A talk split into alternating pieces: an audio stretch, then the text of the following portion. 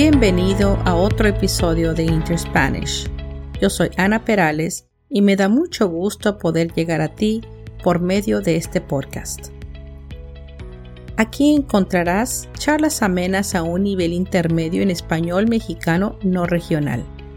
La idea de este podcast es simplemente proveer pláticas de diversos temas de interés para las personas que están aprendiendo el español a un nivel intermedio y buscan algo interesante de escuchar.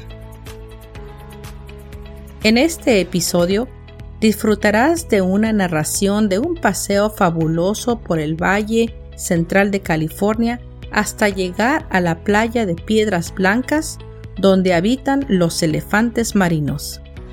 Aquí escucharás un nuevo vocabulario sobre la naturaleza que te ayudará aún más con tu conversación y entendimiento del español. La primera vez que me escuches, será normal que quizás no entiendas mucho, pero entre más practiques, más aprenderás. Si hay alguna palabra que no entiendas, puedes utilizar la transcripción de este podcast, la cual se encuentra en los detalles de la descripción.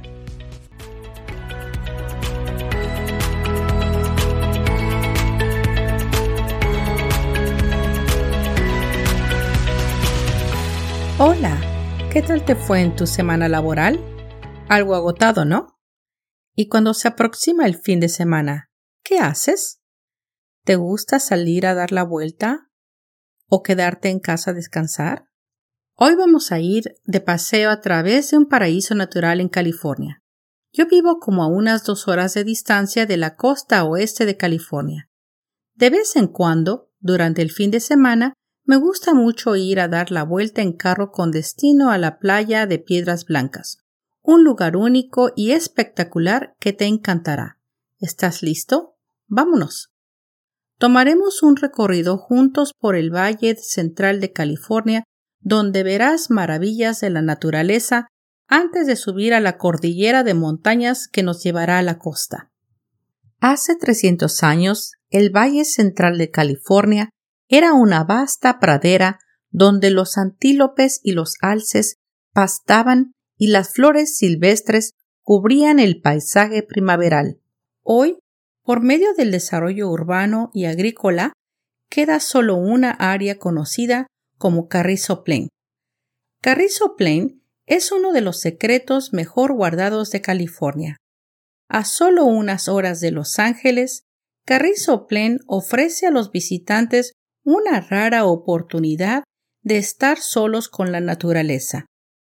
Algunos visitantes dicen que se puede escuchar el silencio. La llanura tiene diversas comunidades de especies de animales y plantas silvestres. Normalmente, aquí es donde yo paro un rato a admirar esta belleza natural y tomar fotografías.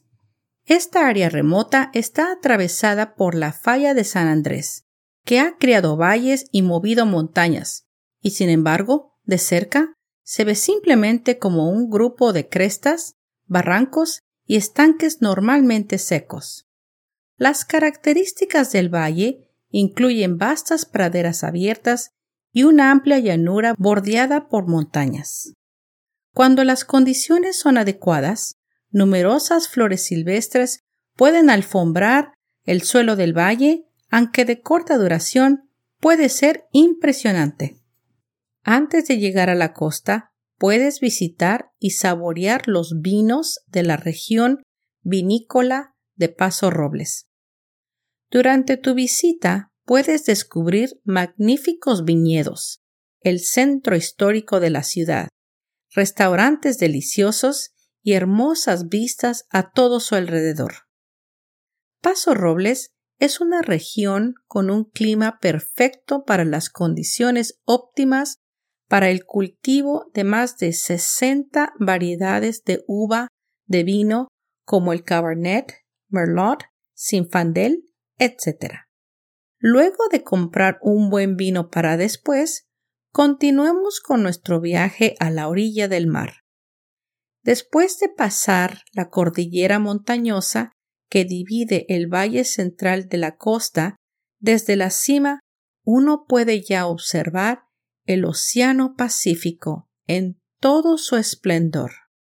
El magnífico mar azul que se pierde con el horizonte azul también. Después tomo la carretera costal hacia el norte y a un par de millas llego al pequeño poblado de Cambria. Cambria es uno de esos destinos perfectos para los fines de semana a lo largo de la costa central de California. El mejor momento para visitarlo sería de primavera a otoño para evitar posibles lluvias en el invierno.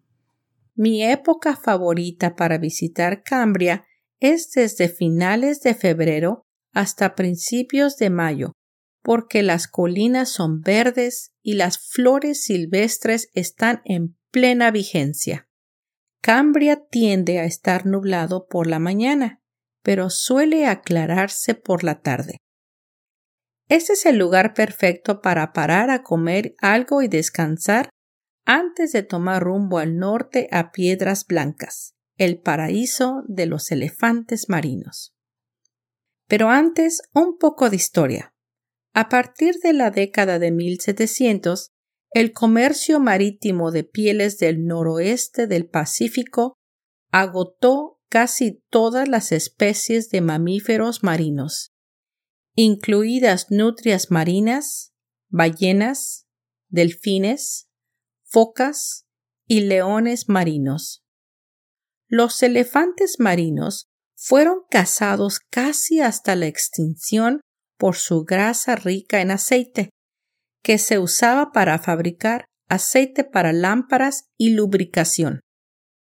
Para entonces, se creía que muchas de esas especies, incluido el elefante marino del norte, se habían extinguido. Pero en 1892, menos de 100 elefantes marinos permanecían en la isla Guadalupe, frente a la costa de Baja California, México. En 1922, México otorgó el estatus de protección a los elefantes marinos. Y pronto Estados Unidos lo siguió.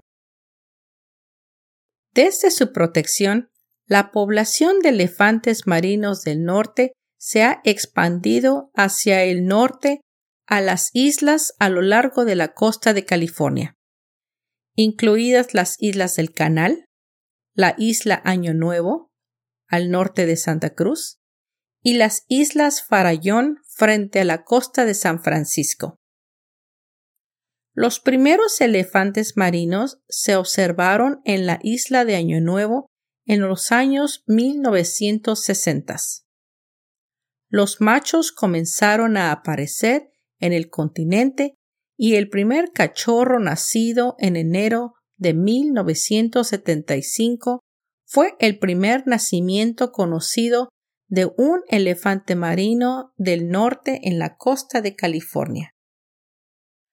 Pronto se empezaron a observar elefantes marinos en las playas de Piedras Blancas y para 1996 el número de crías llegó casi a los mil y la colonia se extendió hacia el sur y el norte por toda la costa cerca de la autopista número uno. Hoy es una maravilla el poder observar estos impresionantes animales que se creían extintos. Al llegar a Piedras Blancas existe un mirador donde las personas pueden caminar y observar de lejos a los elefantes marinos sin tocarlos o molestarlos. Y aquí es cuando te das cuenta de lo maravillosos y espectaculares que son estos animales. Ahora te voy a hablar de ellos. Los elefantes marinos viven principalmente en el mar. Pasan de unos 10 meses al año en el mar abierto y llegan a tierra solo dos veces al año. Están en tierra en el invierno para el parto y la reproducción, y una vez más a principios del verano para mudar su pelaje y hacer crecer su nueva piel. Los elefantes marinos del norte se encuentran a lo largo del Océano Pacífico Norte desde Baja California de México hasta el Golfo de Alaska. Usando señales de GPS, se han rastreado elefantes marinos y esas huellas nos brindan una imagen del rango de estos animales. Ellos viajan distancias de 4.800 kilómetros o cerca de 3.000 millas y hacen este viaje de ida y vuelta dos veces cada año. Esta distancia es más larga que la distancia desde California a Nueva York. La temporada de parto y reproducción se lleva a cabo de diciembre a marzo. Las focas macho adultas comienzan a llegar a finales de noviembre y la mayoría llegan en diciembre. La palabra macho se usa para designar a un animal masculino. A medida que llegan, los machos reclaman una sección de la playa, una afirmación que se cuestiona con frecuencia.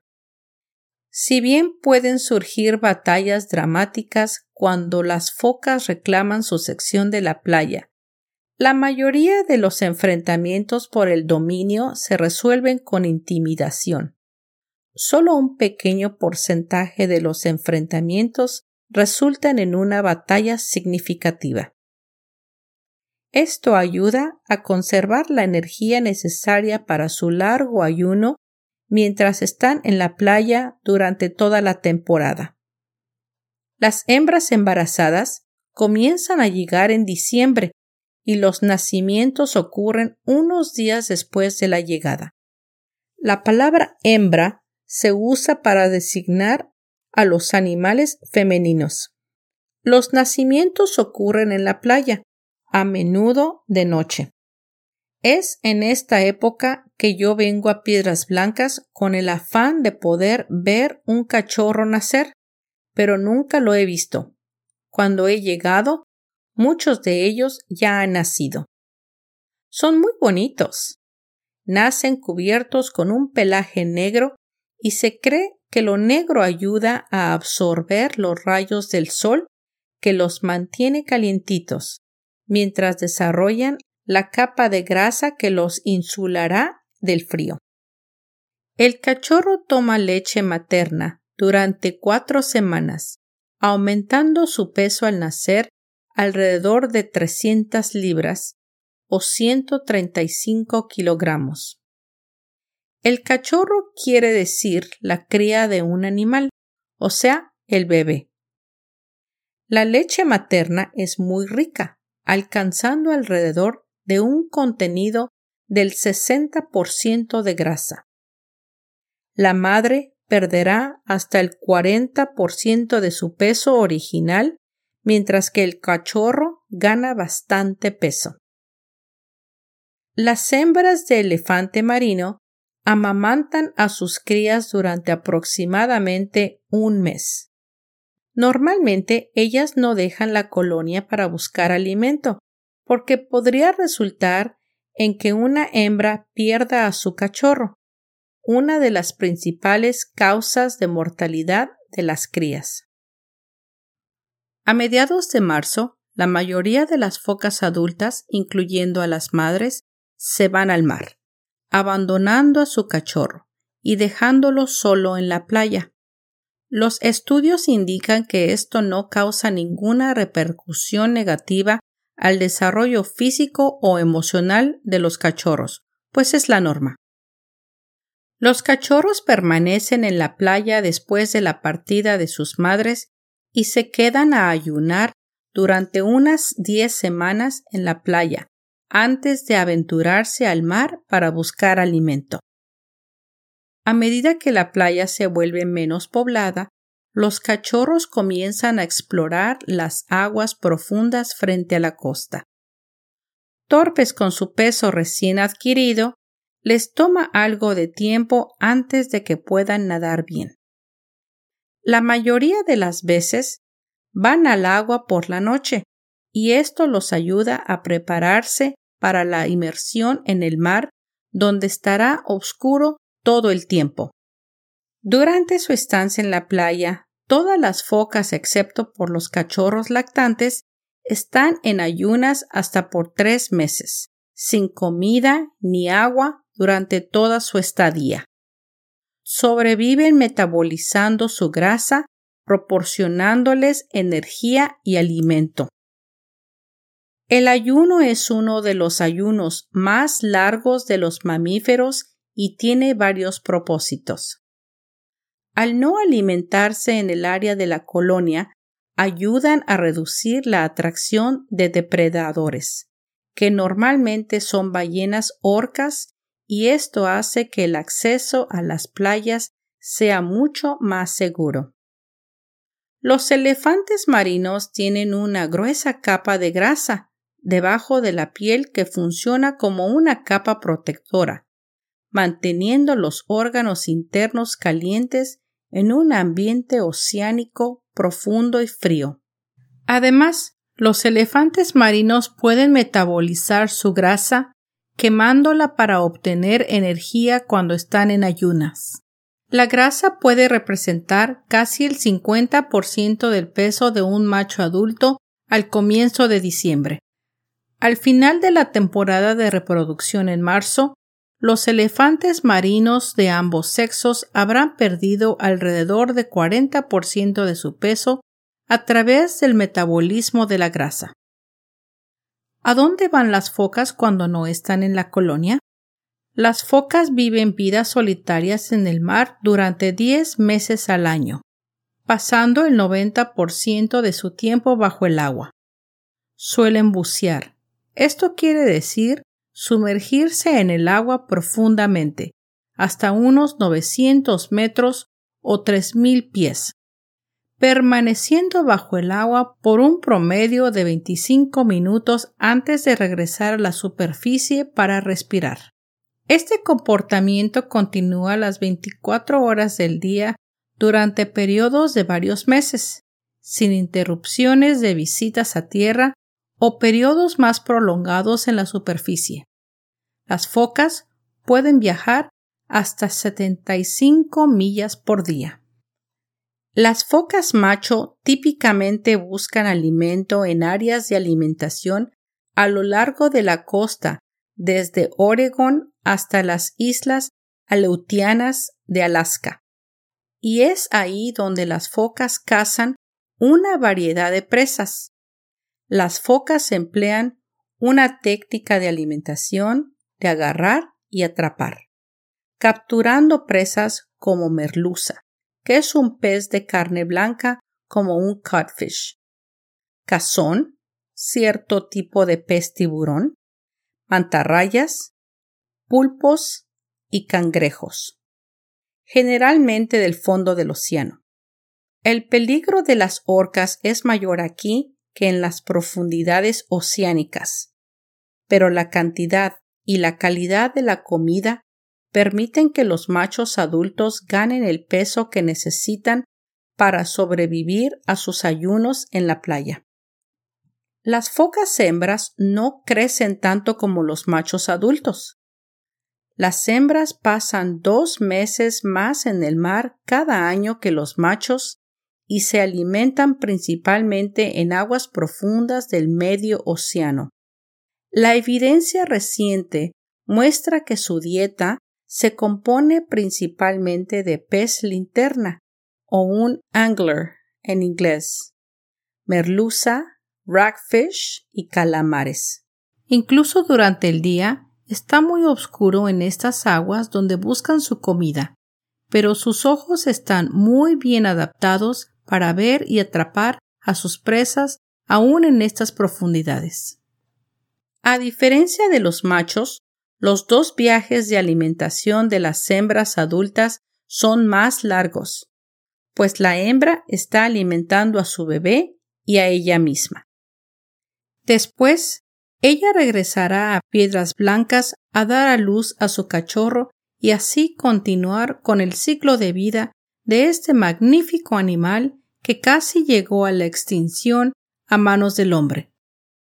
¿Y qué puedes hacer tú para proteger y conservar las especies en peligro de extinción? Aprende y enseña a tus amigos y familiares sobre la maravillosa vida silvestre, aves, peces y plantas que viven cerca de ti. El primer paso para proteger las especies en peligro de extinción es aprender lo interesantes e importantes que son. Nunca compres productos hechos de especies amenazadas o en peligro de extinción. Los viajes al extranjero pueden ser emocionantes y divertidos, y todos queremos un recuerdo. Pero a veces los souvenirs están hechos de especies que se acercan a la extinción. Evita apoyar el mercado negro de vida silvestre ilegal. Acosar a la vida silvestre es cruel e ilegal. Disparar, atrapar o forzar a un animal amenazado o en peligro de extinción a cautiverio también es ilegal y puede conducir a su extinción. No participes en esta actividad y repórtalo tan pronto como lo veas a las autoridades locales protege el hábitat de la vida silvestre. Quizás la mayor amenaza que enfrentan muchas especies es la destrucción generalizada del hábitat. La mejor manera de proteger a las especies en peligro de extinción es proteger los lugares especiales donde viven. La vida silvestre debe tener lugares para encontrar comida, refugio y criar a sus crías. Seamos responsables y protejamos nuestro patrimonio natural.